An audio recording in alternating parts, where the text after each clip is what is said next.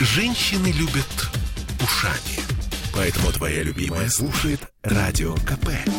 И тебе рекомендует.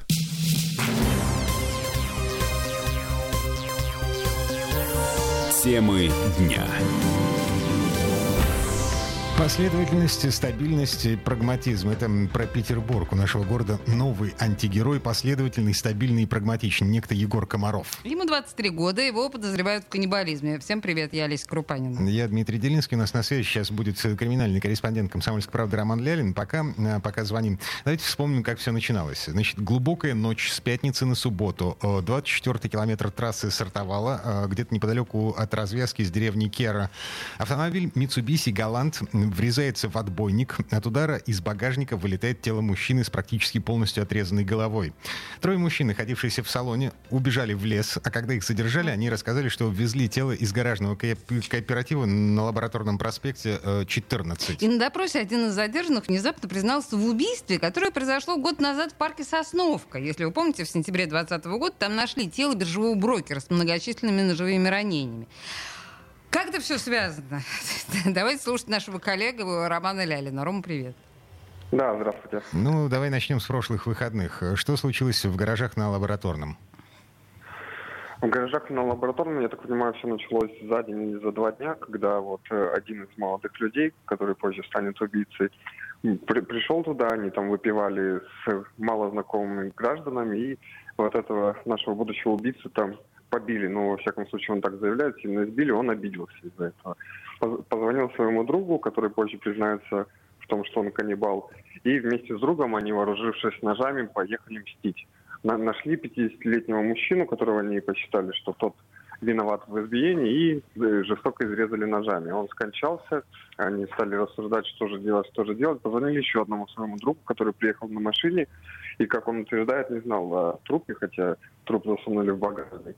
Вот. И все вместе, втроем, они поехали закапывать этот труп с лопатами и прочее. Но случилось то, что случилось, они попали в аварию, труп вылетел из багажника. Просто какая-то история Гая Ричи.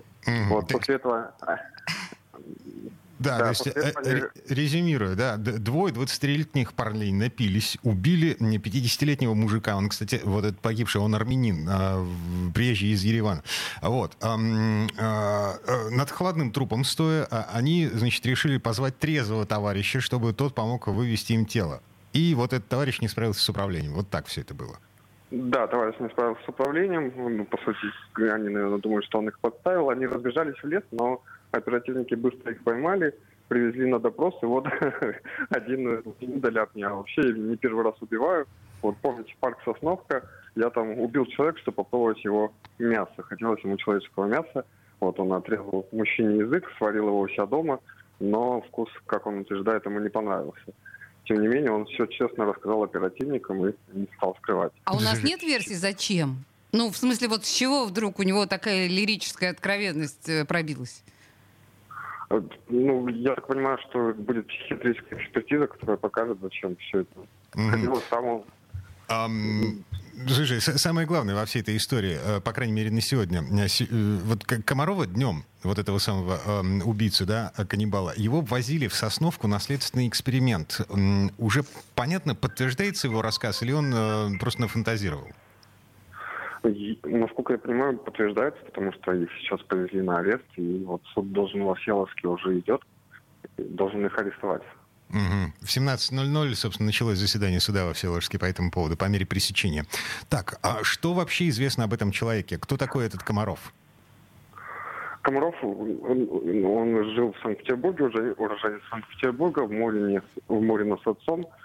Я так понимаю, что особо он не работал в соцсетях, он занимался ну, что-то около магии, рассказывал, а там... Что, что, около, около что? Магическое. Магическое, да. да. Вот у него последняя запись — это «Эликсир бессмертия». О. Да, человек довольно странный, но при этом он занимался общественно полезными работами. Состоял в строительном студенческом отряде, и его часто хвалили там.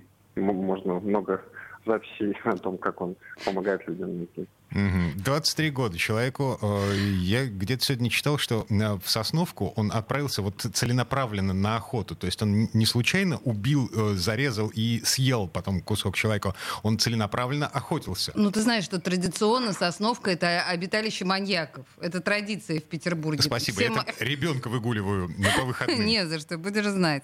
Ром, ну вообще, конечно, я должна с тобой поспорить, потому что никакой не Гай Ричи, это, конечно, Тарантино, четыре комнаты в общем и целом. Помнишь? Я не знаю, это ужасно, это трагично, но это почему-то ничего, кроме смеха, не вызывает. В особенности с этими подробностями, что э, чувак изобретал эликсир бессмертия.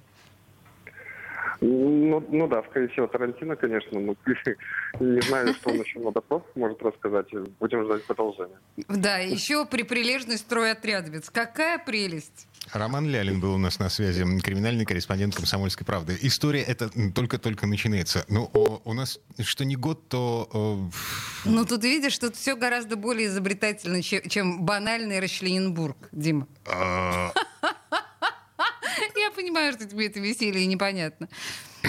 извини, я понаехавший.